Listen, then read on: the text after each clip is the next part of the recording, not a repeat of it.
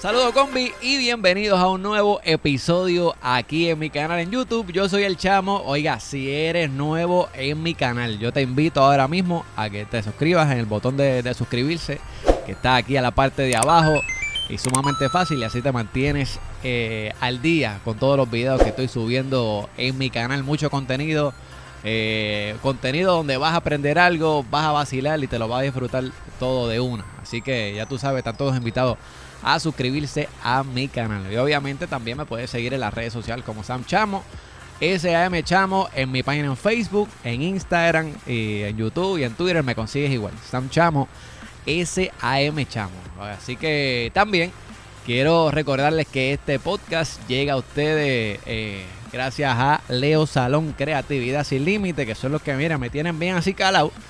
Precisamente ayer me di la vuelta por allá y, estoy ahí. Ah. Así calado. Así que, dama, si quieres, eh, ¿verdad? Algún tratamiento en tu cabello, eh, corte, tinte, cambios de imagen. Todo eso lo consigues en Leo Salón Creatividad Sin Límite. Y obviamente, pues, corte para caballero también. Así que eh, Leo Salón Creatividad Sin Límite lo consigues así mismo en las redes sociales. Así que están todos invitados a pasar por allá. Así que, señores, hoy en este episodio tengo tengo un pana de muchos años, de verdad que estoy sumamente pompeado de que esté aquí conmigo en, este episodio, porque yo sé que va a ser un episodio eh, para que la gente aprenda mucho sobre este tema, eh, porque entiendo que hay mucho desconocimiento, mucha gente, y, y no es saber uno, es tener el número del que sabe. Así que, Déjame incluirlo acá. Así que quiero darle la bienvenida al señor José Román. Señores, ¿qué es la que hay, papi? ¿Estás bien? Gracias, gracias. Gracias por la invitación. Vamos aquí en la lucha. Eh, de ahí de, de Román Training, ¿verdad? Así, así que se llama tu... The, Román Dog Training. The Román Dog Training. Así que, papi, ¿qué es la que hay contigo? Qué bueno tenerte aquí, bro. Nada, nada, gracias por la invitación nuevamente y nada, aquí para hablar de muchas cositas que vamos a estar hablando y de los temas que, mucha gente tiene muchas dudas, preguntas y, para eso estamos, para resolver todo lo que, se pueda. Ven acá, este, eh, estaba viendo, estaba viendo uno de los videos tuyos, es que pues, antes tu página de, de, no sé si era alguna competencia eh, ¿verdad? Pero que estabas ahí con, con, con, uno, con uno de los perros, era un perro grande. Eh, y era como que una convención o algo, no, no sé. La, la cosa es que estabas tú con el perro, un perro grande. Y obviamente pues estabas con alguien parte de, tu, de tu equipo de trabajo, entiendo yo, que tenía puesto los cojines eso y... y ese video sí, ese video fue hace muchos años.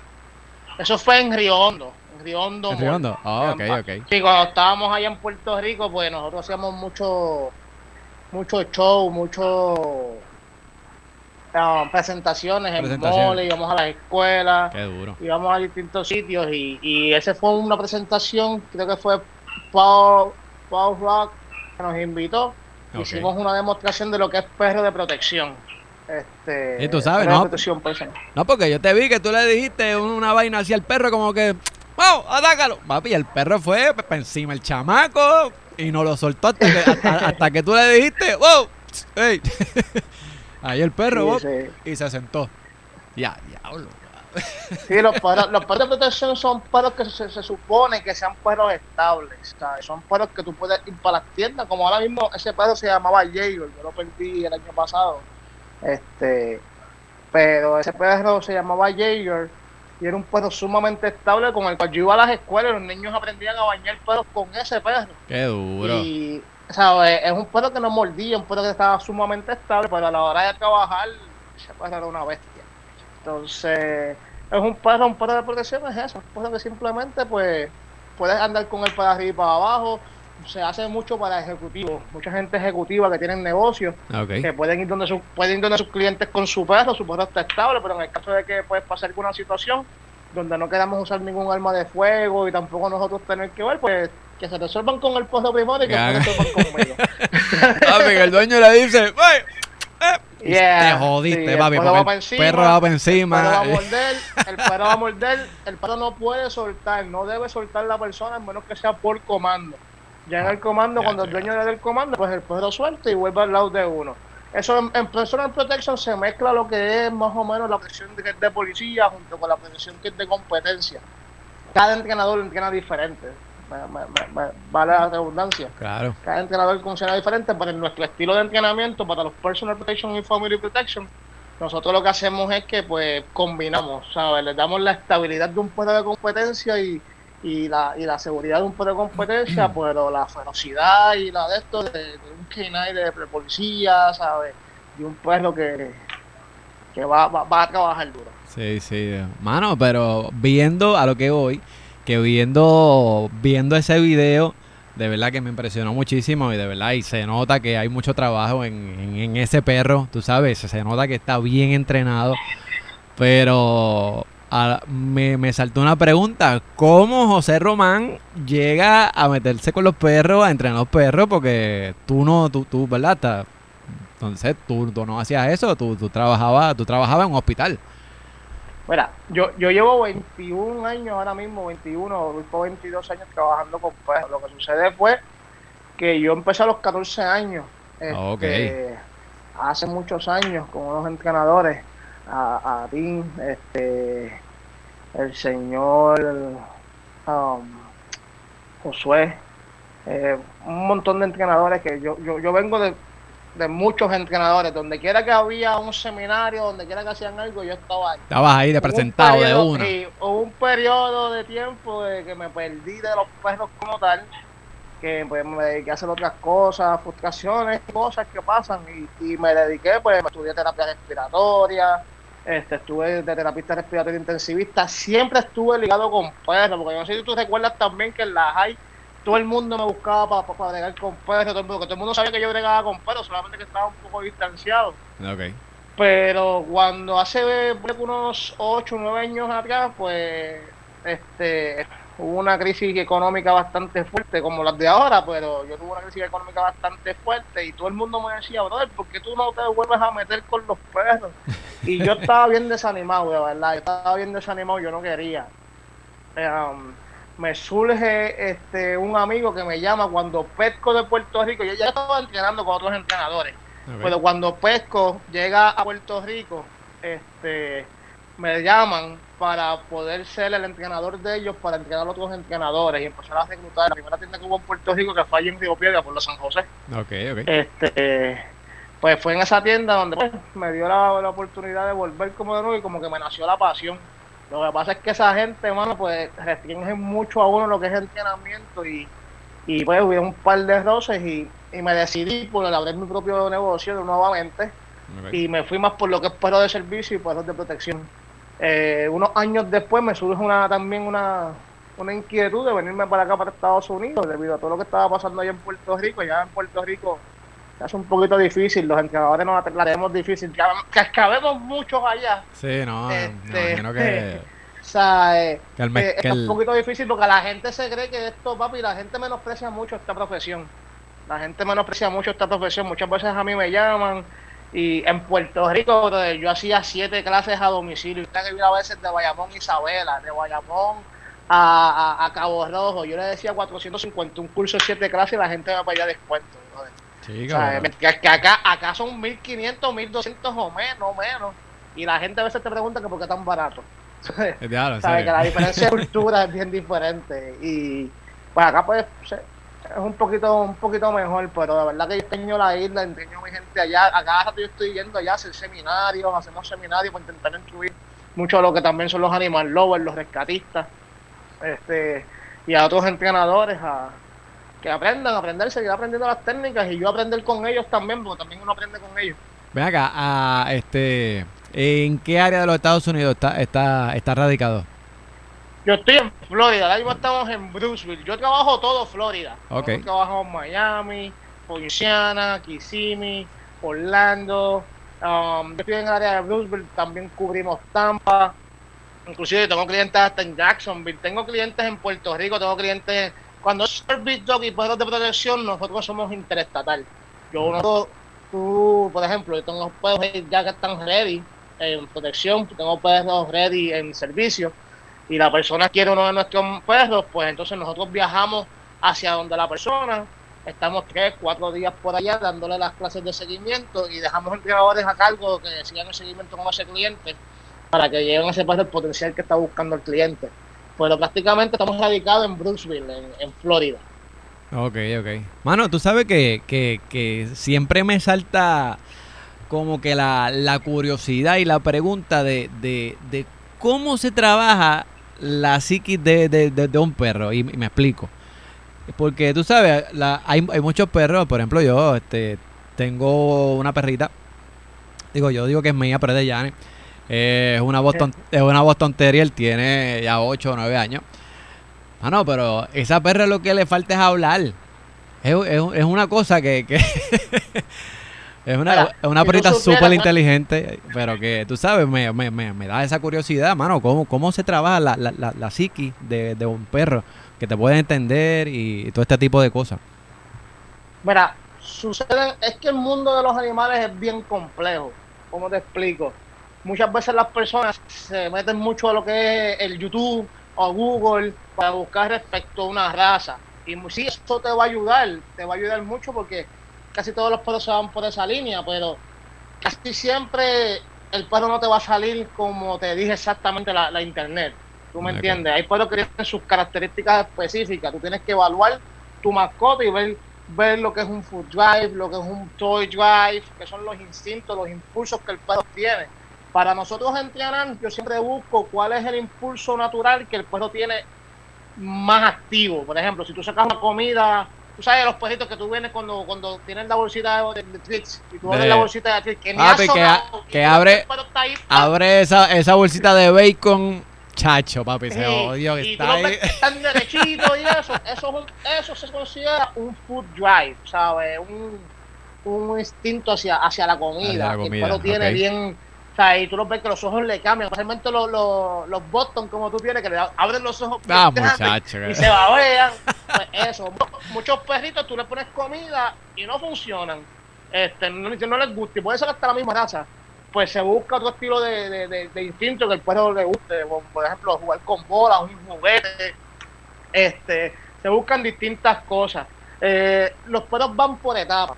Cuando son perros de clientes, yo siempre los tomo desde los 3 o 4 meses, que una vez tengan todas las vacunas, para evitar que el cliente pues se le contagie el perro con alguno, con un perro adulto o algo, porque el perrito a esa edad no, no tienen todas sus vacunas. Ok. Pero cuando ya son perros que son crías de nosotros o crías de criadores que me traen, porque tengo dos- muchos criadores que me suplen perros para, para trabajo, ya sea para servicio, protección, este, los empezamos desde las dos semanas de nacido, brother. ¿Sabes? Yo pongo los perritos básicamente eh, en distintas superficies, pongo a la mamá con la comida más arriba y ellos tienen que pasar por esos obstáculos arrastrándose así por pisitos, porque eso le enseña también a usar el olfato, ¿tú me entiendes?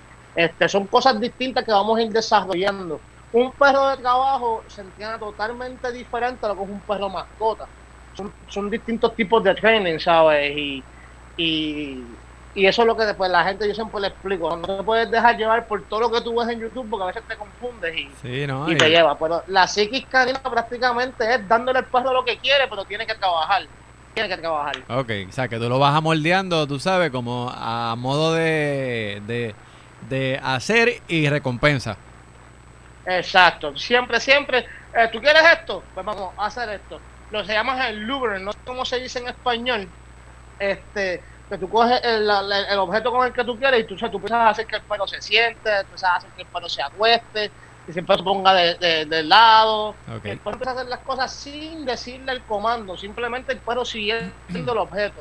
Ya una vez el perro lo empieza a hacer bien, tú añades el comando y es mucho más fácil. Y así se sigue, se sigue adelantando y se sigue. Estaba viendo un video también en, te- en, en tu página, eh, precisamente de eso, estaba, estabas trabajando con, con un popi, era de color blanco, y le, le estabas tirando como una, como una botellita de plástico.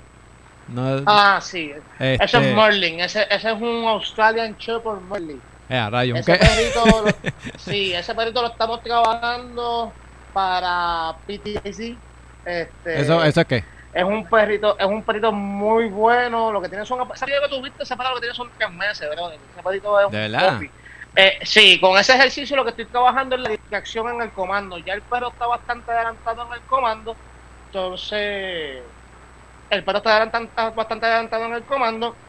Yo lo que procedo a hacer simplemente es este, tirarle la botella, tirarle algo para causarle la distracción y que el perro se mantenga en el comando. Al ser un popi, pues muchas veces es más difícil, un perro adulto lo hace más fácil. Por eso que tú ves que en el video el perro me falla. Una de las cosas que a mí me gusta en mis videos es que yo pongo natural lo que hay. ¿Sabes? Si el perro me falló, que la gente me vea como lo corrijo pues, y lo vuelvo Claro, es parte del proceso. Yo no, exacto, no me gusta estar poniendo perros ya terminados, no me gusta estar poniendo perros que se vean duros porque la gente no va a ver la realidad de lo que va a ser su perro. Entonces tú vas a venir con una falsa expectativa. Si yo te pongo mi perro todo el tiempo, pongo mi perro todo el tiempo, la gente lo que va a pensar es que yo voy a dejar tu perro como el mío cuando si tú no manejas el perro, no tienes la experiencia que yo tengo, tu perro no va a terminar igual que el mío, pero sí parecido, ¿entiendes? Hay, una... Porque yo, yo me encargo. Sí, no, no, eh, no, disculpa que te interrumpa. Hay una, hay, hay, una parte también en ese video como que tú le tiras la botellita y obviamente pues él, él se sale del área que tú le estás diciendo que se quede y, cuando se sale, pues tú como que te le, te, le paras de frente, ¿verdad? Como que, como, que, como que para cortarle como que el espacio, ¿verdad? Este, Reclamando el espacio. Yo, yo lo que estoy haciendo es una corrección, pero no compulsiva, ni lo que le dice a la gente, como le dice a la gente, negativa. Yo no procedo a agredir físicamente al perro ni a gritarle. Yo simplemente le digo no, me le paro de frente, le reclamo el espacio y automáticamente el perrito vuelve a sacar. No sé si tú viste que automáticamente sin yo tener que tocarlo, el perro vuelve a sacar. Él vuelve a su eh, posición, sí, sí lo vi. Exacto, entonces vuelvo a, no repito el comando, simplemente corrijo y ahí entonces el perro entiende como que, wow, espérate, este tipo lo que quiere es que yo me quede aquí. Ah, y pues me quedo aquí. Vuelvo a proceder con el mismo ejercicio de tirarle la botella y tú ves que el perrito se queda. Y yo voy y premio para dejarle saber. Aparte, una cosa bien importante es que los perros, todos los perros aprenden por asociación. A diferencia de supuestamente los humanos que aprendemos por, razonamiento. este, los perros aprenden por asociación, los perros asocian. So, por eso es que se usa el speech, por eso es que se usa mucho tu body language, porque el perro está asociando lo que tú estás pidiéndole con lo que tú estás haciendo y ofreciendo. Okay. ¿Tú me entiendes? Entonces, ah, pues si el tipo este cada vez que me saca esto, el tweet me hace así y yo me siento, él me da cosa esa. Pues cada vez que así, yo lo voy a hacer. Entonces, eventualmente yo a mis clientes les enseño eliminar ese, ese movimiento y solamente quedarte con el comando. Ya eventualmente tú le dices sí y después automáticamente se va a sentar porque ya asoció el río con lo que tú estabas asociándolo antes. O sea que... Y así tú vas a seguir llevando el perro. Los perros lo que hacen es asociar, asociar todo. Por eso es que son bien inteligentes. Te, venga, yo, yo, yo tengo esta pregunta y me imagino que mucha gente que nos ve tendrá esta misma pregunta o, soy yo que tengo una curiosidad. Pero ven acá, ¿los perros realmente llegan a entender verbalmente a, los humanos? Es, ¿sabe? Muy buena pregunta, Realmente porque, porque uno les habla como que, qué sé yo, este como si fuese una persona y el jodido pejo hace caso. Exacto. Mira, pero... mucha gente me refuta y la gente me refuta. El perro no entiende qué es pepino lo que tú estás diciendo, brother. No entienden. Ahora, es más, te voy a decir más. que no te estén entendiendo. El perro no te está entendiendo lo que tú estás diciendo. Pero el ah. perro está entendiendo por tu body language lo que tú quieres. Y por eso es que a veces tú ves que el perro lo hace. por ejemplo, pasa mucho cuando los popis se hacen caca en el, adentro, ¿verdad? Se hacen pipi se hacen caca dentro de la casa. La gente viene y me dice, ¡Acho José! Ese perro sabe. Y yo, ¿por qué tú dices eso? Porque cuando yo veo que veo la cara y el perro me ve automáticamente oh. se esconde y se, castiga él mismo. Mira, el perro no, no es que sabe que hizo algo mal, es mm. que el perro te conoce, te lee, te huele y sabe que tú estás molesto. Mm. ¿Sabes? Te molestaste. Qué duro. Espérate, el que está aquí solo soy yo. Hice algo y me escondo, ¿entiendes? Pero en realidad el perro está respondiendo a pues cuando tuviste en la caca, te molestaste y el perro hizo. El perro puede estar en otra habitación y a la, y a la que tú veas la necesidad hecha y tú te molestes, y el perro te olfateó. Mm. Diablo, este, llegó, este está molesto. Este está molesto. so, ellos muchas veces pues tú le hablas el perro no está entendiendo verbalmente, él lo que está intentando es asociar los sonidos. como tú estás hablando mucha mucha palabrería, el perro no te entiende, pero sí entiende tu voz language. Porque, Si tú, estás, si tú estás triste, si tú estás deprimido y te pones a hablar con el perro y te vas a sobar el perro y eso, tú ves que el perro te está entendiendo, el perro sabe que tú estás buscando apoyo y te lo está dando. Ahora, no entiendo qué es pepino lo que me estás diciendo, pero estoy aquí para ti. te, voy a decir más. Han habido ocasiones que yo me pongo a jugar con, la perrita, que by the way se llama Juliana. Eh, me encantan, ¿verdad? Yo, yo, yo, yo, yo, yo, estoy enamorado de esa perra. A mí me, encanta porque es chulísima. Eh, y me, me he puesto a jugar con ella, con algún juguete y qué sé yo, y, y, se pone a correr del de lado a lado. Tú sabes que esos perros, ¿verdad? Son, son bien, son bien hyper. Y entonces, pues, pues, termina bien agitada. Y yo he sabido decirle, vete, bebe agua. y la jodida perra va y bebe agua. Va y bebe agua. Va y bebe Porque ya a lo mejor está aprendiendo a asociar que cada vez que tú dices agua es ir allí. ¿Sabes? A, a, lo mejor tú, a, lo mejor tú le puedes estar diciendo, mira, Juliana, te, te estás cansado, ¿verdad, mami? Vete, bebe agua en tu mente están todas esas palabras, pero en ella, ¡pop! Agua. Ok. Agua significa ir aquí. Está brutal. Eh, ¿Entiendes? Tú estás diciendo muchas palabras, pero el perro, acuérdate que el perro te conoce mejor a ti de lo que tú mismo te conoces. Eso es lo que sucede muchas veces con la gente. Muchas de mis peleas que yo pues me paso regañando a mis clientes que tienes que aprender a, a calmarte tú, dominarte tú para poder manipular tu mascota, porque muchas veces ellos saben, ¿sabes? Si tú estás. Em, empiezan a decirle sí. Una de las reglas más importantes es cuando tú dices el comando del perro, tienes que decir una sola vez. Okay. ¿Por qué una sola vez? Porque si tú empiezas a repetir el comando, el perro va a saber que tú me lo vas a repetir. So, no tengo que hacerlo de la primera vez, brother, porque tú me lo vas a repetir. Sí, sí, sí. Tú ves a la gente que viene andando de mí, ¡ah, ese perro mío es más morón! ¡Ese perro es bruto! Y yo, ¿qué pasó? Mano, yo le digo 17 veces que se siente y no se sienta.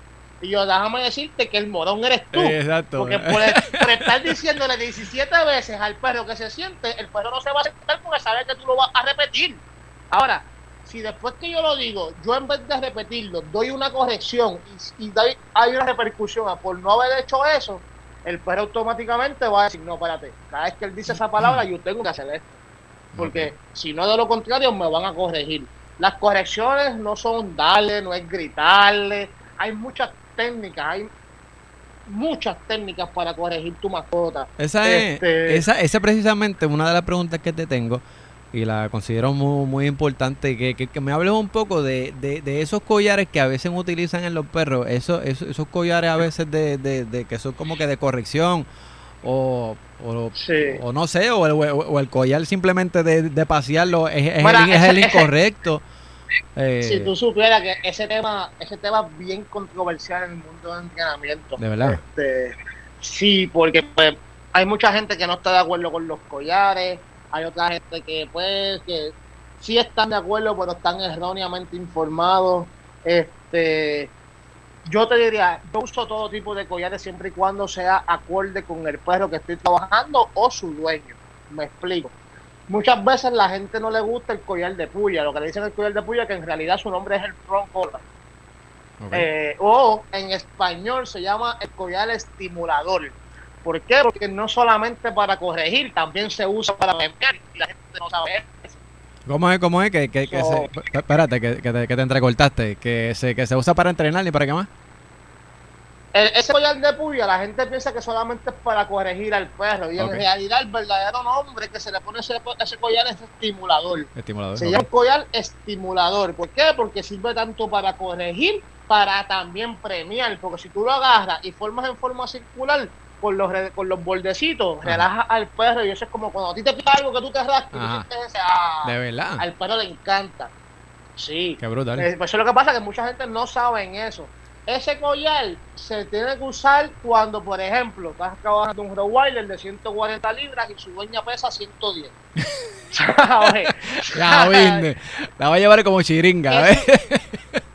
exacto. Es necesario ese tipo de collar tanto como para su dueño como para el perro. También se usa mucho para los perros que son demasiado tercos. Eh, eh, ahora mismo, Pitbull, Rottweiler, son perros que son fuertes, son perros que, que son bien tolerantes al dolor, son perros que, que no les importa, son necios, ¿sabes? Y cuando tienen algo en mente, vi aquel perro ahí en la esquina, vi este pajarito volando, y yo tengo que ir donde él, porque así que dice el perro, voy donde eso Entonces te pegan a jalar. ¿Qué sucede? Muchas veces la gente pone un collar regular y las correcciones que tú tienes que dar, el jalón que tú tienes que dar es tan y tan duro y tú estás impactando tantas veces al perro que a la larga, con un collar regular, estás lastimando más al perro que con un collar de conexión. Wow. ¿Entiendes? Por eso es que no es que se va a usar en todos los perros, perdón, no es que se va a usar en todos los perros, no es cuando tú llegas donde tu entrenador, tu entrenador rápido venga y le monte un troncolar al perro, porque no lo he visto y no es así. Primero hay que hacer una evaluación del perro tanto como por el dueño. Eh, los collares de corriente también es otro tema tabú, porque piensan que eso es electricidad, que les gusta el perro, mira, muchas veces no. Perdón, muchas veces el collar de corriente es muy necesario porque el perro llega a un nivel de tolerancia y un nivel de resistencia tan y tan grande que ni con el collar de puya, ni con el collar de choker, con ningún otro tipo de collar reacciona. Y con, ese, y con este tipo de collar, pues es mucho mejor para el perro y es más rápido captar lo que tú estás buscando y las correcciones se evitan. Una de las cosas bien importantes que yo siempre le digo al cliente, cuando a veces no están de acuerdo con el collar, yo les digo, mira, toma, yo le doy al cliente con un collar regular. Y entonces les digo el padre y le, y provoco situaciones. Y ellos tienen que regañar a su perro, de 7, 9, 10 veces con el collar regular y darle unos, unos, unos jalones durísimos que el perro esté impactando con el collar. Esos son los típicos perros que tú ves en la calle. Ah, Después, ¿sabes? Porque ese collar regular lo está lastimando. El collar que tú dices que no lastima, ¿sabes? La persona que me está diciendo que ese collar no lastima, este collar es el mejor. Ese collar es el peor de todos en un momento de un, con un perro así. Ya si son perros más livianos, son perritos que son menos tercos, o perritos, ¿sabes? Todo depende siempre del perro. Pero yo estoy muy de acuerdo con siempre llevar de la mano de un profesional esos tipos de collares. Porque la, la gente dice que el collar de puya piensan que eso es una puya que se les, que se les hinca. Eso no es así. Ese collar lo que simula es como si fuese una dentadura que va directamente a un área de la nuca y a partir de todo el cuello. Y cuando tú das la corrección, el collar neutraliza esa parte y tú te quedas como. No sé si te, a ti te agarran por el cuello y te aprietan. Sí, rápido tú te quedas como. que, eso. Exacto, eso es lo que hace el collar. El collar no está infligiendo ningún tipo de dolor. Si tú ves que le está doliendo o ves que está muy apretado, o que hiciste una corrección muy innecesaria que no era de, no de acuerdo. Entonces que siempre tienes que ir con un, con un entrenador profesional para que sepan cómo se va a manejar el collar. Ven acá, eso, esos collares de, de corrección, eh, ¿verdad? Me, me, me, estás, me estás explicando, ¿verdad? Cómo, cómo funciona y me vino a la mente los perros people. Esos perros, ¿sabes? Tienen fama de ser bien fuertes. Me imagino que vienen este algunos collares pues, especialmente para ellos o, cómo es, tú sabes. Este... yo sinceramente le tengo más miedo a un chihuahua que a un pitbull. ¿De verdad? ¿En serio? de verdad, un pitbull te muerde una o dos veces, el chihuahua te va a morder 25 60. Pero ¿qué pasa? El tema de los pitbulls es un tema bien tabú. Mucha gente dice que, ya, ah, que es como tú los críes, otros dicen que pues la, la genética. y muchos tienen en parte, otros en parte. Tienen una fama. Exacto, la mala fama del pitbull es que aceptémonos o no, es una raza que se hizo para pelear con toros y para pelear con ellos mismos. Entonces ya vienen con esas antigüedades, de, de, lo cual yo no apoyo. Sí, eso de este, pelea, pero hay, hay mucha gente que todavía sigue con los game dogs, ¿sabes? Con las peleas de perros y con todas esas cosas. Y muchas veces esa genética viene tan y tan y tan marcada en la línea, en ese ADN, que cuando tú adquieres un popi de esas líneas, se hacen bien difícil, por más buena crianza que tú le des, este, que el perro no, no reaccione agresivo ante, ante otro perro, ante situaciones, cosas pequeñas, que el perro asocie con presas. Este, no significa que todos sean así. Y déjame decirte, no solamente esto pasa en los pitbull, esto pasa en todas las razas, brother, en todas las razas. Lo que pasa que pues el pitbull es un perro popular que, que se hizo popular a un reggaetón en la calle. sí, no, bien brutal. se hizo bien popular por sus peleas, por sus mordidas, pero hay muchos, hay perros que son mucho más peligrosos que, que el mismo pitbull. Es, es bien raro ver un pitbull que ataque a su dueño.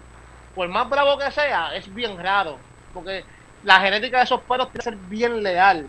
Eh, pero sí, para, para cada perro, los collares de corrección vienen con, volviendo a tu pregunta, los collares de corrección vienen con distintas medidas. o con distintos niveles para según la mascota, de 5 a tantas libras va tanto, de, ¿sabes? En, en los front hay 2.5, hay 2, este, 3.0, hay, hay 3.3, todo dependiendo que, que, qué tamaño ese perro es el que tú vas a usar también, eso no puedes usar cualquiera.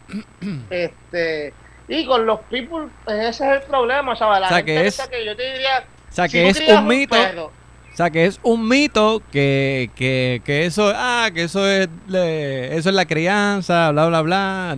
o sea, que va más allá. De verdad yo te diría, sí, en parte es mito, porque no, no, sé ni cómo explicarte bien esa pregunta. Es buena pregunta y siempre yo le digo a la gente, sí, mira, todo depende de cómo tú crías tu mascota. Tú puedes coger un perro de de líneas que vienen de gamers y ponerlo duro, ¿entiendes? Yo tuve a Dari, yo tuve un perro que yo rescaté, pues, compré este a, un amigo mío que esos perros que él tenía, él también los había sacado de, de, líneas de pelea, ¿entiendes? Y ya venían con esa genética y era un perro fuerte. Y yo llegué a competir en el FCI con ese perro, ¿sabes? Alrededor de un montón de perros, ¿sabes? Eh, es según como tú entrenes al perro, según como tú críes al perro, pero si ya viene de una genética bien marcada y la persona no tiene conocimiento de entrenamiento, de manejo de, animales, vas a tener un problema, ¿sabes? Tú siempre tienes que, por eso que siempre le digo a la gente, antes de tú adquirir cualquier tipo de mascota, ya sea pitbull o lo que sea, tienes que buscar la genética, de dónde viene ese perro. Si ya tú sabes que ese perro viene de líneas games, vas a tener problemas con presa. Ahora, hay people que ya se han criado desde su abuelo, abuelo, bisabuelo, se han criado ya con ¿sabes? familiares. Y ya ese ADN, esa, esa genética no viene tan marcada y se hace mucho más fácil. Esos son los típicos people que tú ves por ahí que parecen chihuahuas, que hasta los chihuahuas le meten las cabras. Sí, sí, sí. que... Exacto, o sea, todo depende de la genética. Es bien importante ver la genética. Y la crianza es bien importante, ¿entiendes? La crianza es bien importante, pero no importa cómo tú críes al perro, la genética siempre va a estar ahí. Sí, la, genética siempre va a estar ahí. La genética, este, la genética también juega un, un, rol importante. La, genética juega mucho, ¿sabes? Tú puedes tener un pitbull de, de líneas que vienen de, de, hogares y a lo mejor pues está fine, todo bien, y sea crianza, cualquier persona puede tenerlo, pero si tú tienes un pitbull que viene de herencias de líneas games, yo no estoy de acuerdo con eso, porque claro, ¿verdad? No estoy de acuerdo con lo que es pelea de perros, no estoy de acuerdo no, de con nada que, pues. E inclusive, que, tengo gente, tengo conozco gente que usa mucho los pitbull para cacería, ¿sabes? Y, y, y se los respeto para cacería, pero a mí no me gusta la cacería porque el perro, tú sales con cinco perros y a veces tú vuelves con tres. ¿Tú me ah, entiendes? Ah, porque la cacería es un jabalí, te coge el perro, papi, y te lo tortuza y te lo mató, ¿entiendes? Y, y yo no quiero, yo a mí no me gusta ningún deporte que ponga en riesgo la vida de mi perro, tú me entiendes. yo, yo, amo mucho a mi perro. Pero hay gente que le gusta, hay gente que le gusta y se le respeta, se le respeta. Pero el pitbull tiene muchas funciones. Si tú, si tú supieras que el pitbull es una de mis razas favoritas, yo te diría que es mi raza favorita. Después del Malinois, el pitbull es mi raza favorita. ¿Sabes? Porque es un perro, como decimos, todoterreno. Tú puedes tenerlo en Irak y te trabajas en Irak vas para Antártida, te lo llevas en Antártida y el perro te va a trabajar igual. Perro, ¿sabes? El perro, perro fuerte. Es un perro todoterreno y un perro buenísimo, ¿sabes? Es una raza espectacular, es una de mis razas favoritas de trabajo y tanto como la mascota también, porque son bien leales, son bien leales. Tú puedes tener el perro pitbull más bobo del mundo y en el momento en que tú estés en peligro, ese perro te va a defender. se meta alguien eh, contigo, se la buscó. Sí, aunque no, se aunque no se va a morder, va a largar, ¿sabes? La gente piensa que protección significa que el perro vaya a morder. No necesariamente el perro va a morder, a lo mejor el perro entra un modo de protección y se eriza, pega a darle fuerte a la persona. Entonces, dime tú, si viene tu vecino a meterte las manos y ve un pitbull erizado, largando, que tú sabes que morder. Espérate que, espérate que te fuiste. Espérate que te fuiste. Espérate. Vuelve, vuelve. Espérate, que no te oigo. Que me estaban... Ahí, ahí, ahí. Me estaban, me estaban llamando, ¿verdad? Te llamaron, te este... llamaron. Dime, dime. Sí. Este... Pues sí, te diría que, mira, a ver, los, los people como tal, ¿sabes? Eh, ¿Cómo fue que.? ¿Dónde me quedé? Perdón, que como se fue la línea. Espérate, que lo. Que, lo, que, el, que el people se, se, se, va a erizar y te va a ladrar fuerte pero que no quiere decir que... Ah, que- exacto, que- tú, tú, tú te vas a meter, eh, la persona no se va a meter contigo, si se mata es un loco, ¿entiendes? Porque tú sabes que el perro no va a morder porque nunca mordió, Ajá. pero el bueno la persona alteraba, ¿sabes? Va, va a bregar, va a bregar.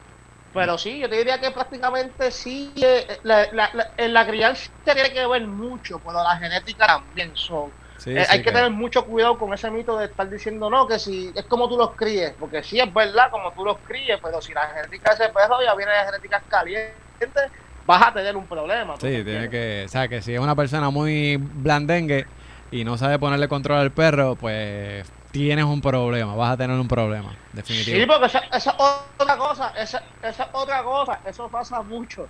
Tú ves que el perro quiere matar al otro perro, entonces tú lo regañas fuerte. Ah, pero qué abusador, pero ¿qué tú quieres? ¿Que deje que el perro lo mate entonces? Si ya con una corrección que le di, el perro se calmó. Y el perro entendió que yo no permito esa conducta.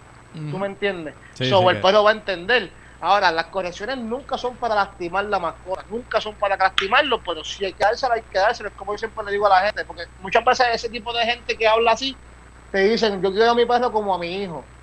Pues mi hijo yo lo amo y yo lo adoro, pero a mi hijo yo lo disciplina. Sí, no, claro, Porque definitivo. sin la disciplina mi hijo no va a llegar a donde yo quiero que llegue, ¿tú me entiendes?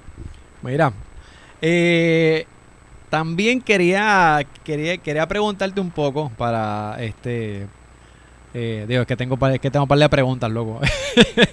Mira, ven acá, ta- eh, para que me conteste, No, dale, para que me conteste brevemente sobre esas personas que tienen perritos, eh, que tienen un macho y una hembra para para sacarles chavo.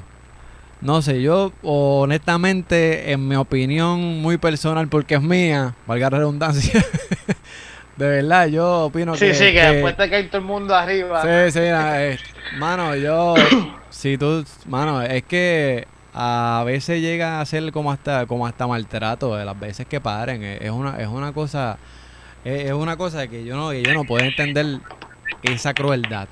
¿Cuál es, cuál es tu opinión sobre eso?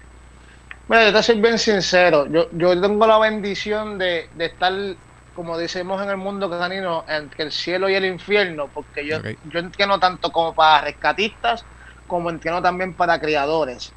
Y estoy bien envuelto en lo que es el mundo de perros de trabajo, perros para la policía, militares y cosas así, en los cuales se envuelven criadores.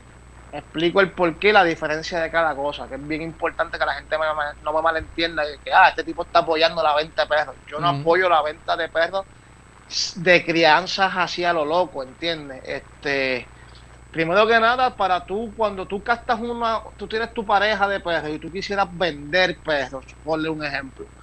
Tú primero, lo primero que tiene que hacer un buen criador es hacer una prueba genética a sus papás.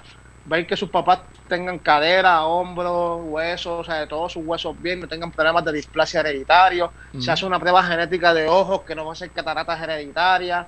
Este, se hacen sin números de pruebas que cuestan dinero y los criadores responsables sí lo hacen versus a las personas que tú estás mencionando que son personas que ah, yo tengo dos perros y ya y los cruzo. Eh, que, que para Otra- y, exacto. y- y le No, saco yo, no, chavo. yo no estoy de acuerdo con ninguna venta de perros. Acho. Esa gente no sabe lo que están haciendo y muchas veces están creando problemas con genéticos, ¿entiendes? A lo mejor tu perro, ah, este, tu perro viene con displasia de cadera y tú por no hacerle la prueba ni nada sigues vendiendo por, por ahí para abajo y lo que estás vendiendo son perros que en futuro van a padecer de displasia, ¿tú me entiendes? Sí, que- Porque lo que están vendiendo es una cosa que no, que no es. Este la, el- en Puerto Rico lo que sucede, yo cuando estaba en Puerto Rico yo era full, full de no a la venta de perros. Para mí los criadores no eran los más abusivos. Cuando yo vengo para acá, para la Florida, veo este estilo de criador, cual no había conocido en Puerto Rico, excepto por Elena Tomatei, que es una criadora excelente en Puerto Rico de Virgin Marino y perros de trabajo este más algunos que también ahora mismo no me acuerdo el nombre que me perdonen ellos saben quiénes son este pero que son creadores excelentes ¿sabes? son creadores que tienen todas sus pruebas de genética de sus perros sus crías son estudiadas brother a veces hasta por años Wow. Ah, el perro es un popi y esos creadores están estudiando con quién voy a cruzar ese perro cuando tenga los dos a tres años, porque tampoco tú lo ves también que la gente compra los perros y el perro no tiene un año y ya lo están cruzando. ¿Sabes? Brother, eso, eso yo lo considero un maltrato, pero eso es como Claro. una nena de 10 años a parir. Déjalo ¿Tú me crecer, ya, sí, mano, está bien cabrón. Exacto, esos órganos no están reproducidos, esos órganos no están maduros, ¿entiendes? Eso, o sea, yo no apoyo la venta de perros, that's it. Ahora, sí apoyo la venta de perros a criadores licenciados que sí hacen su trabajo bien. Y que lo hacen como deben hacerlo, como se debe, ¿sabes? Que- Y me que- explico, me explico. Yo entro mucho ahí. Hay veces que pues me llaman fulano de tal de la policía o me llama perro de servicio. Con unas funciones y me están diciendo, mira José, estamos necesitando un perro ahora mismo para mobility. Y para mobility yo necesito un perro bien estable, bien bueno de nervios, que papi se cae el mundo y el perro sigue como si nada. ¿Entiendes? Perros rescatados, el 99% no me va a servir. No me va a servir porque los perros rescatados ya vienen con trauma de la calle, la gente les da cantazos, ¿sabes? Y es un perro que, que sí lo hay, no te estoy diciendo que no, pero se me va a hacer bien difícil conseguir un perro rescatado porque mira que nosotros vamos a los shelters y cada vez que yo veo un perro, ¡pam! Este perro me gusta, me lo traigo, me lo llevo, yo lo adopto y me lo llevo. Claro. Este, eh, y lo ponemos en el programa de entrenamiento, más de Puerto Rico que conozco muchos rescatistas que me envían perros rescatados, que los cuales evaluamos, chequeamos, y si el perro sirve para hacer algún tipo de servicio, lo ponemos a trabajar. Y yo he tenido muchos perros ahora mismo de Puerto Rico rescatados que estaban en las calles, bro, que ahora mismo están viviendo como mejor que yo. ¿Sabes? Los tienen. Tengo uno que se llama Hunter Papi que tiene un, un Instagram, el, perro- el perro ha viajado el mundo. Instagram entero y todo, muchachos. ¿qué? Papi, Instagram ha viajado el mundo entero. Te estoy hablando desde las pirámides, Wow. Europa. Papi, el perro ha viajado todo, todo, todo, todo el mundo. Y ese perro rescató, creo que fue la señora y fue un grupo bien grande Ujú. que nos ayudó a, a poder hacer ese rescate. Y me partió el alma cuando yo vi ese perrito como estaba. Y lo mandé a buscar, lo evalué, funcionó y gracias a Dios excelente perro de servicio, uno de mis mejores perros y estudiantes que he tenido aquí en la escuela y vino de las calles de Puerto Rico. Qué bruto. Pero, pero también, ¿sabes? Es, es como le explico a la gente, brother, tuve esa suerte. Pero yo te digo que así mismo he tenido mil perros más que no me han servido y lo que hago es que les doy un entrenamiento y les consigo un hogar para casa. Pero para ese estilo de entrenamiento que estoy buscando, necesito recurrir entonces a un criador que ya tenga la genética de lo que yo estoy buscando, ¿entiendes? Perros estables, perros seguros, perros que, que esto, y pasa mucho también en lo que es perro de trabajo, ¿sabes? Tengo que irme ya por esa línea y buscar un criador el cual me supla también un perro. Acuérdate también que estos entrenamientos no son baratos. La gente piensa que, que un perro de servicio, ah, ¿por qué tan caro? Brother, cuando, y disculpando a la gente que no me malentendan por, por usar este ejemplo, pero a nadie le gusta que a ti te dé cáncer. Y si tú te das cáncer, tú vas al oncólogo y el oncólogo te va a cobrar igual. Sí, no, Y definitivo. miles de Es dólares. Es Para verdad. pague el seguro y tú no te das cuenta. Es verdad. Al igual que, ¿sabes? Tú vas al oncólogo y el oncólogo te va a cobrar. porque entonces yo, que, que, me, que me he fastidiado más de 21 años por aprender lo que yo sé, te tengo que regalar mi trabajo, ¿tú me entiendes? Porque simplemente tú tienes una discapacidad y tú perro necesitas un perro de servicio. Pues, mira, yo te, te tengo que cobrar y no es un entrenamiento de dos meses, Exacto. no es un entrenamiento de dos semanas, es un entrenamiento que vamos a durar dos, tres años entrenando ese perro, brother. ¿Sabes? Gasolina, si tú vienes a ver, es- business es business, tú me Sí, no, entiendes. sí, no, y hay que cobrar. Definitivo. O sea, la gente a veces, muchas veces, por eso digo que la gente mucho, esta profesión de training, muchas veces, especialmente más en Puerto Rico, es bien menospreciada. O sea, la gente piensa que, ah, eh, ah este tipo de son, son bien caros, esos entrenadores son bien caros. Pues mira, hazlo tú. Hazlo tú. Hazlo tú, charlatán. ponte a ver YouTube, intenta hacerlo tú. A mucha gente sí le sale porque sí pueden. Yo, yo conozco mucha gente que, que por YouTube han aprendido muchísimo, pero para llevarlos pero al siguiente nivel Sí, no, necesita, necesitan un entrenador. necesitas un otro, entrenador. otro, otro expertise. Mira, Exacto. también te tam- ta- ta- también trayendo esa línea de los perros de, de servicio. Eh, si, si, si una persona ¿verdad? tiene alguna discapacidad, obviamente que necesita un perrito, ¿cómo, ¿cómo más o menos es ese proceso de elegir el perro adecuado para esa persona? Porque me imagino que no, no todo no todo perro, me imagino que será adecuado para todo tipo de personas. Exacto, no, muchachos, eso, eso es lo más difícil. Lo primero que se hace, y una cosa bien importante que me gustaría aclarar, Ajá. cuando un cliente viene a mis facilidades y, y necesito, o me llaman y necesito un perro de servicio, lo primero que yo pido es una carta médica certificando la condición de la persona. Ok. ¿Ok? ¿Por qué yo hago esto? Porque la ley ADA, la ley federal, solamente protege a personas con discapacidad. Y hay mucha gente que no tienen nada, brother, que están sanos y están haciendo un fake service simplemente para que no les cobren en, en el avión. ¿Tú me entiendes? O porque quieren, o porque, o porque si no, por ejemplo, mucha gente que se viene para acá para Estados Unidos, aquí en Estados Unidos en la renta, brother, tú tienes que pagar 350 por tener mascota. Aparte tu renta. ya, O sea, eh, y, y para que no se los cobren, quieren hacer un, ser- un fake service dog. Lo registran en una página de internet por ahí fatula, o, o aunque sea auténtica, porque es legal, registrar un perro es legal, pero eso no certifica que el perro es servicio. Entonces, si tú tienes un accidente, tú tienes algo que suceda con ese perro, este, a lo mejor en el aeropuerto le brincó un nene sin querer o pisó un nene sin querer, y aquí en Florida prácticamente que te demandan hasta por estornudar, Sí, ¿sabes? Te llevan a corte, tú no tienes un récord médico, brother, eso es fraude federal. Ah, diablo, bro, Eso es lo que la gente no entiende, el la gente lío no de la vaca. eso. El lío de la vaca. Sí, mano. Entonces, si, si entonces tú dices, ah, José Román de Romando Chile me entrenó el perro, te van a llamar ante un juez y le van a decir, porque tú le cobraste a esta persona y porque tú le entrenaste el perro a esta persona para servicios si no tiene diagnóstico médico. Mm, ¿Tú me entiendes? mm. Y ahí también me cogen a mí ¡pum! ¿tú me entiendes? Y Sí. ahí me envuelven en el revolú, me pueden demandar tanto la persona que está demandando al- cliente, más mi propio cliente también me puede demandar.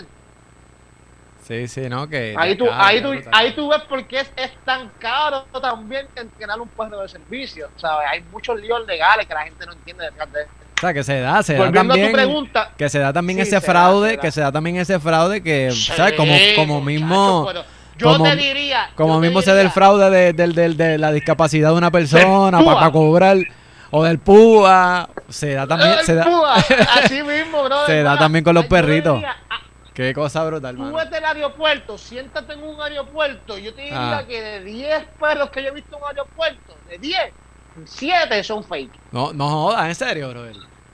Así mismo, brother. Ya, ya, de verdad. Yo estoy sentado viendo a mi perro y veo a esa gente como los perros y. Eso, eso no tiene ni obediencia. Una cosa bien clara, tú no tienes que entrenar porque la ley lo establece. Después, más adelante, si a la gente le interesa, que dejen en los comentarios si les interesa este tema de perros de servicio, podemos hacer otro post que- Sí, no, hablando un poquito más de lo que es la ley, Claro. hablando un poquito más de lo que es la ley, bueno, profundizar tanto en este, pero hablando más de lo que es la ley, algo bien importante de los perros de servicio es que, pues, la, la, la, la, la, la, la, la- la certificación médica es el requerimiento de ley. Entrenar el perro con un entrenador no te lo obliga la ley, no te lo obliga, pero, pero, te da unas especificaciones con las que tiene que cumplir tu perro. Y no todo el mundo puede hacer eso, ¿tú me entiendes? Tienes que Ujú. recurrir a un entrenador. Segundo, muchas veces yo le digo a la gente, este, si tú sabes hacerlo, puedes hacerlo tú y no de esto, pero ahora es mucho mejor también que te lo haga un entrenador, porque si te llevan a corte o pasa cualquier cosa con cualquier revolú, el entrenador, tú tienes un backup, ¿entiendes? En la corte, tú le dices al juez, no, mira, yo tengo esta condición y fulano de tal, de Roman Dog Training, que está certificado y es una escuela eh, este, legal en la Florida, de Ujú. Canina, Ujú. me entrenó mi perro, mira, toma. A decir que no, no, no, yo lo entrené, o, tío, mi tío Pancho Carequeso me lo entrenó un fin de semana. No, ¿sabes? ¿Tú me entiendes? Porque pasa, pasa. Este, pero no es obligatorio. Ahí volviendo a tu pregunta, el escogido. El escogido de un perro, exacto, escoger a un perro de servicio, todo depende también cuál es su tarea. Ok. Por ejemplo, un- tú no vas a escoger las mismas cualidades de un mobility para un PTSD. Tú no vas a coger las mismas cualidades de un, um, a un perro para ah, medical alert como un mobility, ¿entiendes? O sea, tú siempre tienes que ver qué es lo que quiere el cliente. Medical alert son los perros que detectan epilepsia, eh, y no de- detectan y asisten en ataques de epilepsia, Wow. este, te detectan los niveles de azúcar. Nosotros hacemos de, de diabetes. Eh, detectan los niveles de azúcar y te alertan de que te está pasando algo, de que te tienes que tomar el medicamento. O te buscan el medicamento y te lo traen porque ya. Entonces tú, tú haces la prueba y tú dices, wow, espérate, estoy por 600, 700, 800. Ujú. Este, el perro te, te notifica. Esos perros, obviamente, lo que tú tienes que buscar es que tengan un buen olfato, perros que sean bien seguros, perros que sean estables, tolerantes al dolor. ¿Por qué tolerantes al dolor? Porque si tú estás en un aeropuerto full y le pisan el rabo, el perro no puede reaccionar mordiendo. Este, eh, son perros que tienen que ser bien, bien estables, bien estables porque en una situación de un terremoto, una situación de un tiroteo, de bombas o lo que sea, el perro tiene que estar enfocado en su dueño. No le puede importar lo que esté pasando, tiene que estar enfocado en su dueño. Este, especialmente los perros de PTAD. Perros de PTAD, si nosotros les enseñamos que en cuanto... ¿Qué, qué, qué, qué, quiere decir eso de PTAD, whatever? ¿Cómo, este, cómo es, Ese es el síndrome postraumático para pasa mucho en los militares. Ah, ok, ok. Este, pasa, estrés, pasa mucho con los estrés, militares. Estrés postraumático. Exacto, estrés postraumático debido a cualquier suceso. Ah, ok, ok. Este, suele también personas violadas, este, tienden, tienden, a tener su PTSD y, y, tienen que tener un perro de servicio para poder asistirle porque muchas veces se ponen estrésicos, ven una persona que se parece a la persona que, al atacante que tuvieron o en caso de los militares, un están en Home Depot y de momento se cayó una, un finger o con algo y se de una explosión y el, ese tipo se pone estrésico, el perro lo detecta y te dice, vente, vámonos de aquí. Y, y, lo va a sacar fuera de la tienda si la persona está teniendo un episodio. Wow. Este los de los de los, los de los de mobility eh, son para las personas que no que son no videntes. No, no, no, esos son guide dogs, esos son guide, guide. No, ah, pero, pero no, ah, okay, okay. Sí, exacto. Yo no, yo no hago perros guía. Yo no, trabajo perros guía por el hecho de que es bien sacrificado. Okay. Es bien, pero te digo, bien difícil y la gente no quiere pagarlo. Imagino, ¿Entiendes? Y es que es difícil, porque un, guide dog te puede costar de 24 mil, 30 mil, 40 mil dólares. O sea, es un perro guía.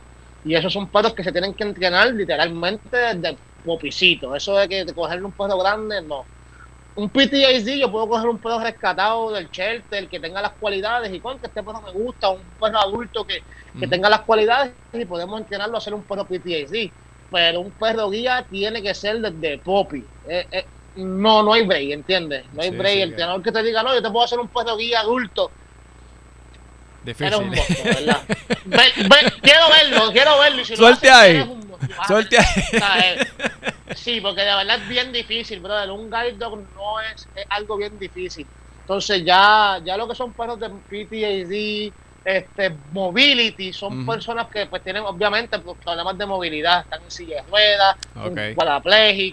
este y todo depende las tareas son varias no simple no simplemente porque es un mobility dog va a tener a ver si yo tengo tres estudiantes mobility y los tres tienen tareas diferentes okay. no tienen las mismas tareas por ejemplo para personas cuadraplégicas les enseñamos a los perros que asistan a la, a la otra persona el familiar a girar a la persona para que puedan cambiarle la sábana este, le enseñamos a ropar a la persona este, que está en, en, camada, que está postrada en cama.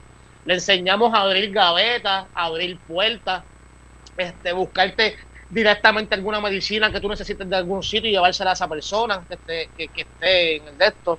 Eh, si se te cae algo, que te que recoja algo del piso y te lo devuelva. Todas esas cositas son las que son mobility service, ¿sabes? Este, ya PTSD es un poquito más de lo que es emocional eh, y, psicológico, pero asistiendo, porque la gente piensa que un PTSD es un emotional support y no es un emotional support. Sí, no PTSD asiste, asiste, ¿sabes? Ahora mismo yo tengo un ataque de pánico, pego a su bebé, pego esto, el perro viene para donde mí, se me pone de frente, me hace algo para llamar mi atención y yo deje de estar pensando en lo que estoy pensando y si yo insisto, si yo lo empujo, el perro vuelve de nuevo hasta que él no vea que yo me tranquilice, el perro no va a dejar de trabajar. Wow. Entonces, esa es la diferencia de un emotional support. El emotional support es simplemente que tú tengas el perro ahí, yo estoy deprimido, llamo a mi perrito y yo te voy a sobar. Eso es un emotional support. Ah, el service dog va a ver, el service dog va a venir donde ti a trabajar. Pero no tú tienes que llamarlo, no tienes que, pero va a llegar, pues, te pasa algo. Este. el, el, en algún momento escuché una, una historia que no sé si es cierta, pero una vez eh, me contaron de un perro que estaba, estaba con su dueño y el perro como que empezó como que a oler, a, a, olfatear cierta área del cuerpo de, de, su dueño y el perro como que insistía ahí, insistía ahí. Y, y, el, y, el, y la persona pues se hizo una prueba y resultó que tenía cáncer en esa área. ¿Se puede dar, dar ese caso? ¿Eso, ¿Eso es cierto? ¿Se puede dar? Sí, sí, sí, sí. Yo estoy incursionando ya mismito en esos niveles. ¿De verdad? Pero todavía no he llegado ahí. A mí me resulta impresionante esa vaina.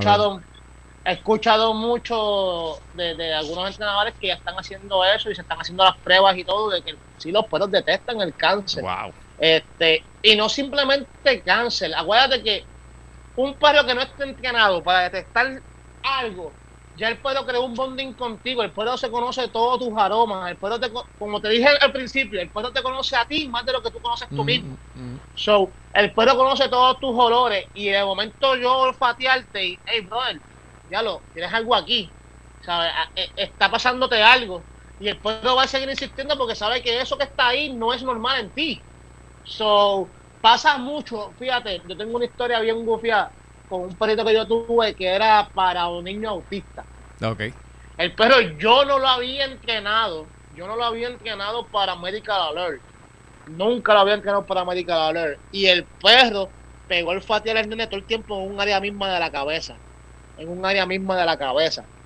En un área misma de la cabeza. Y cuando pues hablamos con la mamá, la mamá me pregunta y me dice, mira José, está pasando esto con el nene lo que pasa es que el perro está entrenado también lo que es sensorial. Y en esa área del cerebro es donde están todas las emociones que te controlan, ¿sabes? Los nervios y todo. Y cuando el nene está imperactivo y todo, el perro lamiéndole ahí, tranquiliza al nene. No joda. lamiéndole ahí, tranquiliza al nene. Wow son cosas que pasan, tú me entiendes. El perro sabe que, espérate, esto es lo que él le gusta. Yo le doy aquí, yo puedo subarlo aquí y, me enfatizo aquí. Este, y de esa forma, ¿sabes? El perro aprende a, trabajar. Eh, hay mucho y tengo más historias de ah, más también que me han pasado. Tengo, tengo otro perro también que detectó un tumor de la cabeza a una señora, así mismo. El perro le jalaba el pelo a la señora, bro. Lo cogía la bro, y le jalaba el pelo en el mismo área, le jalaba el mismo pelo en el mismo área cuando le hicieron una un MRI de eso, salió que tenía un tumor en la cabeza. Wow. Y el perro se lo, el se lo detectó antes. Sí, eso, eso es cierto. Increíble, e inclusive hay, hay perros que están enseñándose. Yo tengo una amiga mía en Texas, que es hija de uno de mis master trainers también, este, que ellos hacen los perros van a las construcciones y van a las casas de estas viejas para detectar el moho en las tuberías. Si hay moho, si hay de esto, o también termitas, también, para detectar las termitas. Mira, aquí hay termitas, mira, aquí hay de esto. ¿Sabes? Le digo, el, el, el perro, la gente piensa, hay mucha gente, mucho animal lover que dice, ah, que si las razas caninas, que si los que deben de dejar de existir. Mira, si las razas dejan de existir para sus propósitos, la humanidad va, va a retroceder. La humanidad va a retroceder porque los animales, los perros de trabajo, son parte fundamental en la historia del humano. ¿Sabes? La policía no hubiese dado sus progresos si no tienen perros. Los militares, con todas las armas que tienen, brother, ¿quién cogió al, al, tipo ese de Al Qaeda? Un perro, brother. Un perro, ya. ¿Sabes? Una perra fue la que lo cogió. No, no fue un misil sofisticado de millones de dólares. No fue, fue un perro. ¿Sabes? Los perros son parte fundamental y cada raza tiene un propósito. Y, y, es bien importante cumplir con ese propósito para que ese perro sea estable. Porque esa otra cosa también de la, tu pregunta que tú me dijiste, ah, que tú tienes la, la, la, Boston Terrier, que sigue esto, mira, todas las razas tienen unas necesidades especiales. Labradores, eh, German Shepherds, eh, Rottweilers. Tú vas a trabajarlo de una forma bien diferente a lo que es maybe un Cane Corso, eh, un máster, porque esos perros son más grandes, necesitan menos ejercicio porque esos perros son vagos. Son perros molosos, por eso que le dicen perros molosos. Molosos. Exacto, sí. Ya un Belgian Malinois, lo que es un, labrador de, trabajo, son, son animales que son tú necesitas mucho más ejercicio, papi, que necesitas, ¿sabes? No, con una hora de paseo Sí, no, y, que, y que perros grandes necesitan, ¿verdad? Este, mucho espacio para, para que tengan su espacio y ellos pues corran. Sí, y, no solamente es caminar, porque hay muchos entrenadores y mucha gente confundida acá. Yo leí en internet que tú lo paseas una hora y ya. Yo pues, en internet lo veo cada rato. Mira, mi perro está teniendo problemas de ansiedad. Mi perro está, inclusive se está tornando hasta agresivo de tanta ansiedad. Son perros. Ah, una hora Pasealo una hora diaria. Son perros amarrados en un patio allí, este, haciendo hacho, en verdad que hacho, ¿no? no, y es igual. La gente me dice, ah, pero es que mi patio tiene cuatro cuerdas, tiene cinco cuerdas. Mira, tú puedes tener plazas américas de patio. Puedes tener un plaza las Américas de patio. Pero si el perro tú no lo sacas a pasear y el perro no ve mundo, va a estar estresado y va a estar ansioso. Porque el perro son nómadas, igual que nosotros. Es como yo digo a los clientes míos, yo les voy a decir, yo te voy a pagar un hotel de lujo, está bien. Es un hotel de lujo, pero te voy a meter tres meses allí. A las dos semanas ya tú te estás volviendo loco. Tú quieres salir, por más lujo que tú tengas, y a las dos semanas tú quieres salir. Bien brutal. Tú quieres salir porque tú necesitas ver el mundo. Pues entonces, tú no lo puedes hacer, pero quieres que tu perro lo haga. No, hay que sacarlo, brother, hay que sacarlo. Sí, tienen que ver el mundo, tienen que pasear. O sea, no todo el tiempo. Otra cosa también es, como les digo, tú puedes tener un patio gigante. Mm. Entonces, yo te voy a llevar para el mall. Vámonos para el mall. Y vamos a caminar por cuatro horas en el mall. Al otro día nos vamos a ir para el gimnasio. Y vamos a darle 45 minutos a la trotadora. ¿Dónde tú te vas a cansar más? bueno, eh, bueno la, la, trotadora. No. En la trotadora, porque en, las cuatro horas que estuvimos en el mall, estamos caminando, Estamos viendo otras cosas. Y, Exacto, vamos a otras cosas, nos paramos. Es lo mismo que el puede hacer en el patio. Es como. Corre, pero, ay, me cansé, déjame pararme un ratito. Ah, hice esto, ah, déjame pararme. No, cuando tú estás ejercitándote, ya a los cinco minutos el perro está cansado, pero te faltan todavía 45 para seguir caminando, ¿entiendes? Sí, sí. Y el perro quema sus toxinas y el perro libera, al igual que el humano, es lo mismo. Es lo, mismo. Ya lo que, que, que brutal. No, de verdad que, papi, de verdad yo creo que un episodio espectacular. De verdad que, que hay mucho tema de cabalcar aquí. De verdad que eh, te invito a más adelante estés en otro episodio acá con, conmigo, acá en mi podcast. Este, de verdad, porque entiendo. que, la misma gente ponga, que la misma gente ponga de que le gustaría que se hablara. Yo sé que el tema de pasos de servicio es un tema bien que abarca mucho, muchas preguntas. Hay que hablar de esa este, al igual que también al igual que también que los perros de protección, de lo que es crianza también, que mucha gente, ah, criadores, Mira, el criador que se conoce en Puerto Rico no es para nada un criador, ¿sabes? Esos son criadores de marquesina, esos son gente que son unos irresponsables, eh. son, unos abusadores, ¿entiendes? Crianza ya es otro nivel, ya son otras cosas, este y, y, y sí, mano, y lo del escogido, como tú me dijiste ahorita, también es bien importante. La gente piensa que yo puedo coger cualquier peso ya y hacer todo lo de servicio y no saben el trabajo que da. Lo parte más difícil del entrenamiento de perro de servicio es el escogido, porque si tú fallas, papi, después que tú llevas casi 5, 6, 7 meses trabajando ese perro, toparte con que el perro no sirve. Gacho. Tienes que volver a buscar otro y volver a empezarlo. Brother, pasa, pasa.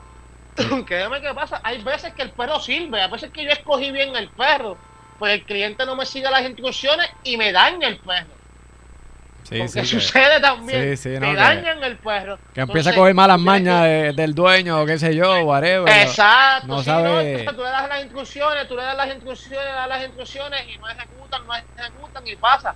Pero nada, que la misma gente ponga lo que quieren escuchar y, y se habla del tema y venimos un poquito más preparado para eso. Sí, no, de verdad que hay que darle a ese tema de los perros de servicio y, yo sé que, es un gran tema que todavía tiene mucha tela para cortar, así que así que te extiendo la invitación para otro episodio y que la gente nos ponga acá en la caja de comentarios, ¿verdad? Este, algunos algunos temas de los que le gustaría que, toquemos en, en, algún otro otro episodio aquí con con The Roman Dog Training, ¿verdad? De Román. Papi, nada. Sabes que, sabes, sabes que te llevo. ¿Verdad? Que, que de verdad eres mi pana de muchos años. Así que, papi, te deseo lo mejor en tu negocio. Para adelante siempre. Y ya, ya, tú sabes que cualquier cosa que tengas allá, que, que quieras, tú sabes, este promocionarlo o algo, me avisa también que, que, No, sí, que te no, vienes gracias, pa' gracias. A acá. la gente de la isla, a la gente de la isla que se, que se acuerden que yo estoy acá en, en Estados Unidos, pero nosotros tenemos servicios en la isla, mas también tenemos entrenadores, colegas que son muy buenos, a los cuales siempre referimos. Pero para perros de servicio y perros de protección, nosotros tenemos servicio en Puerto Rico. Nosotros viajamos con el perro, nos quedamos allá, te instruimos, te enseñamos, más te dejo entrenadores que después le seguimos el seguimiento. Sí, ¿no? Que tiene, que tiene gente que le da el, el, el, el follow-up, El follow-up, el allá. follow-up, exacto, para que siga ese perro con la estructura que le dejaron, ¿verdad? Exactamente. Así que, mano, brutal. Así que, mano, papi, te llevo. Ya tú sabes que, Igual, no- igual. que, que nos mantenemos en contacto. Y la gente, eh, sumamente importante, ya tú sabes, que se suscriban a mi canal en YouTube, Sam Chamo, SAM Chamo, y en todas mis redes sociales, en Facebook, en Instagram y en Twitter. Y también me consigues como Sam Chamo, SAM Chamo. Así que, mano, un abrazo y nos vemos en el próximo episodio.